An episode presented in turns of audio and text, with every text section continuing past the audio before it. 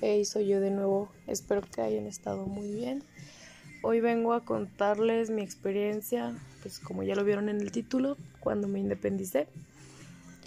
En este capítulo voy a contarles, mm, pues, el comienzo de esta, de esta trágica y conmovedora historia.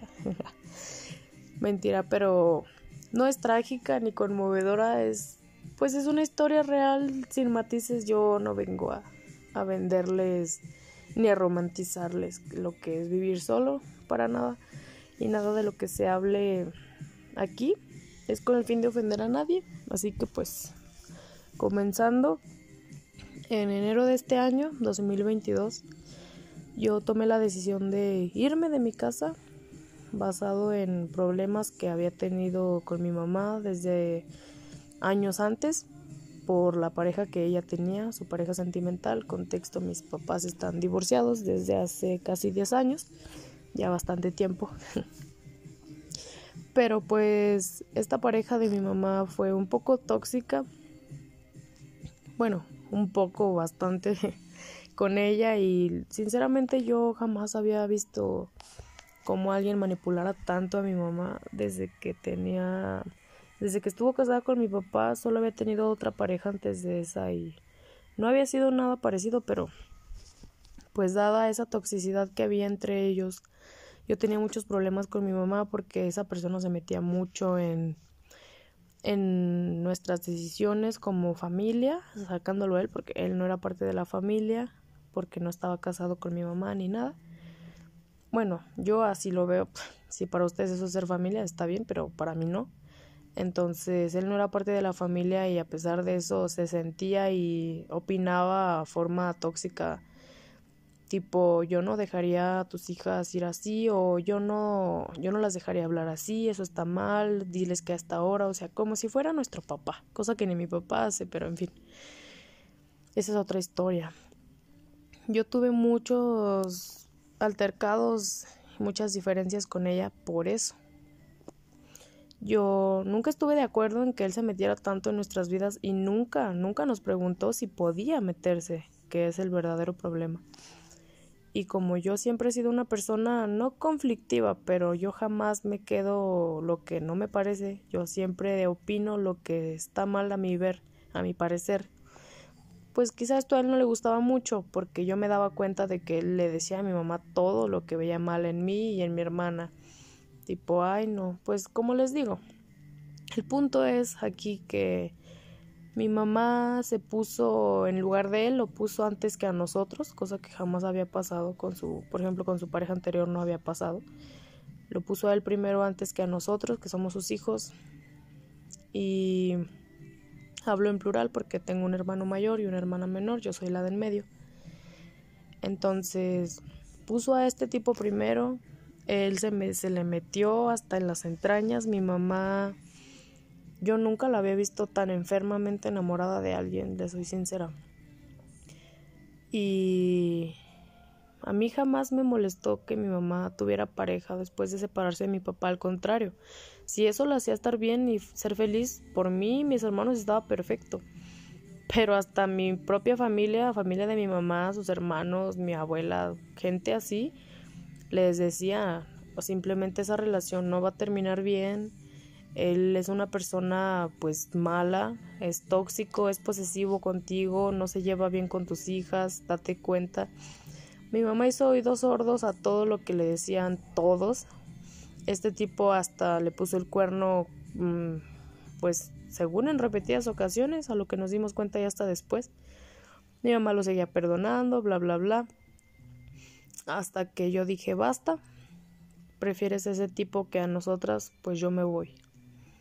Ella siempre estuvo en su postura de yo no, yo tengo la razón porque soy tu mamá y tú no. Nada más así de absurdo, de ridículo. No más por esa simple razón.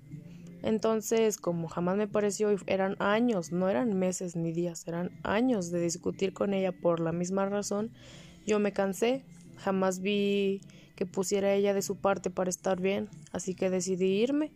Lo decidí unos dos meses antes de ese de enero, uno o dos antes. Tenía todo listo ese día que me fui, era ya de noche. Y yo no la puse en advertencia y hasta que me fui vio mis cosas y tuvo una actitud bastante predecible, pues se molestó.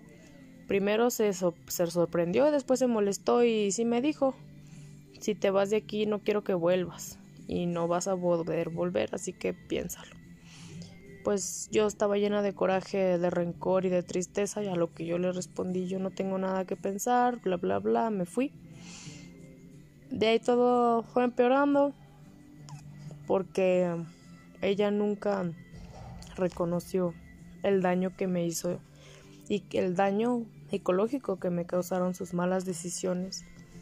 Jamás lo reconoció y no obstante con, con no hacerlo, también fue y le llenó la cabeza a toda mi familia de puras mentiras e incoherencias.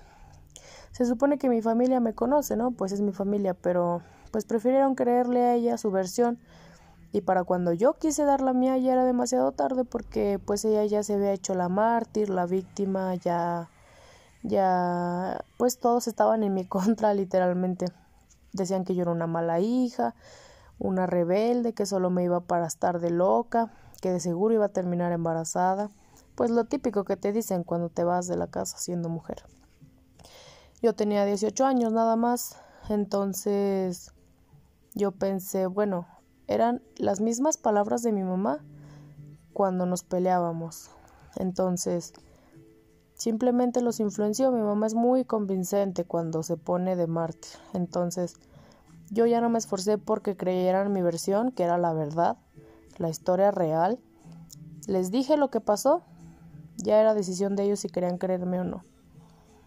Yo tuve problemas con la pareja de ella. Él intentó acosarme mm, en dos, tres ocasiones, estando ebrio, ni siquiera estando en sus cinco sentidos. Se lo dije a mi mamá, estuvo de su lado, jamás me apoyó. Dejé pasar años, jamás dije nada, me quedé callada, grave error, porque cuando por fin decidí hablar, nadie me creyó. Si eso fue cierto, porque no dijiste nada en ese entonces? Que eres una mentirosa, no quieres ver a tu mamá feliz. Eran una de las tantas cosas que me decían mi propia familia por haberle dado la espalda a mi mamá y dejarla sola. Yo era una mala hija terrible. Yo era lo peor de lo peor y mi mamá era la mártir aquí, la víctima y yo era la villana, sí, para verlo de algún modo.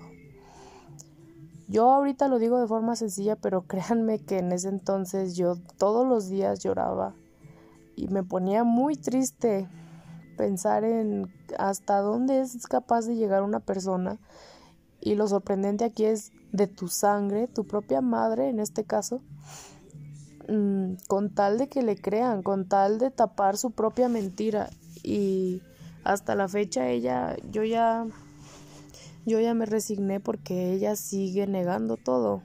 Incluso me dijo, él, ella ya ni siquiera anda con ese tipo, pero me dijo, yo ya hablé con él y si no, si demuestra que lo que dijiste es mentira, tú te vas a ir a la cárcel por difamación. Y yo tipo, mamá, ni siquiera yo tengo las pruebas para demostrar que es cierto. ¿Tú crees que las va a tener para demostrar que no es cierto? O sea, no hay pruebas suficientes. La única testigo es mi hermana, porque le dije en cuanto pasó, no va a declarar en contra de mi mamá, porque pues es su mamá y no la voy a poner a decidir entre ella o yo.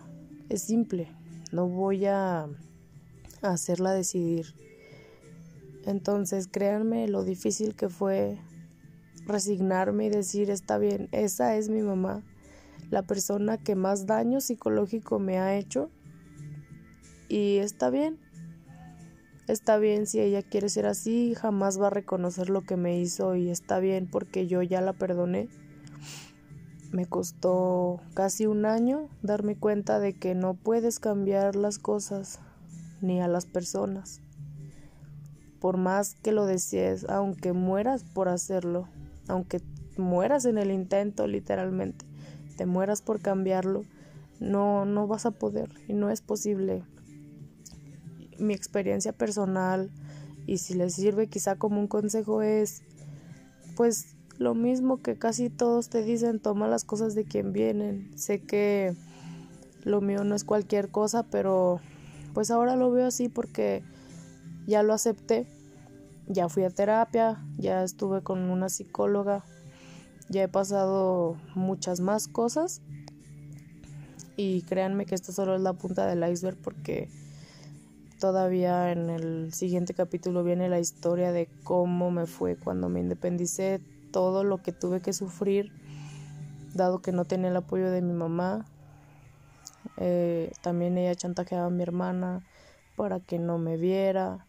Fueron muchas cosas que yo llegué a pensar en quitarme la vida varias ocasiones. Y no se los digo para obtener su lástima y que digan pobre, no, a mí no me interesa obtener la lástima de nadie. Solamente quiero decirles así, sin matices, lo que realmente implica aceptar que uno tiene una familia tóxica y que te hacen daño. Y alejarte de eso, decidir y poner tu bienestar en primer lugar, no te vuelve una mala persona como ellos. Al contrario, si eso te va a dar estabilidad a ti, está bien. Y tú eres más valiente que ellos, porque por lo menos tú estás reconociendo que ellos la regaron. Admite también tus propios errores, pero tú no estás dañando a nadie, que es lo más importante, no como ellos te dañan a ti. Entonces, pues esa es esto es lo que quería contarles en el primer episodio. Espero que les guste y pues que el siguiente lo escuchen también. Gracias por escuchar, por estar aquí y pues los espero en el siguiente episodio. Gracias.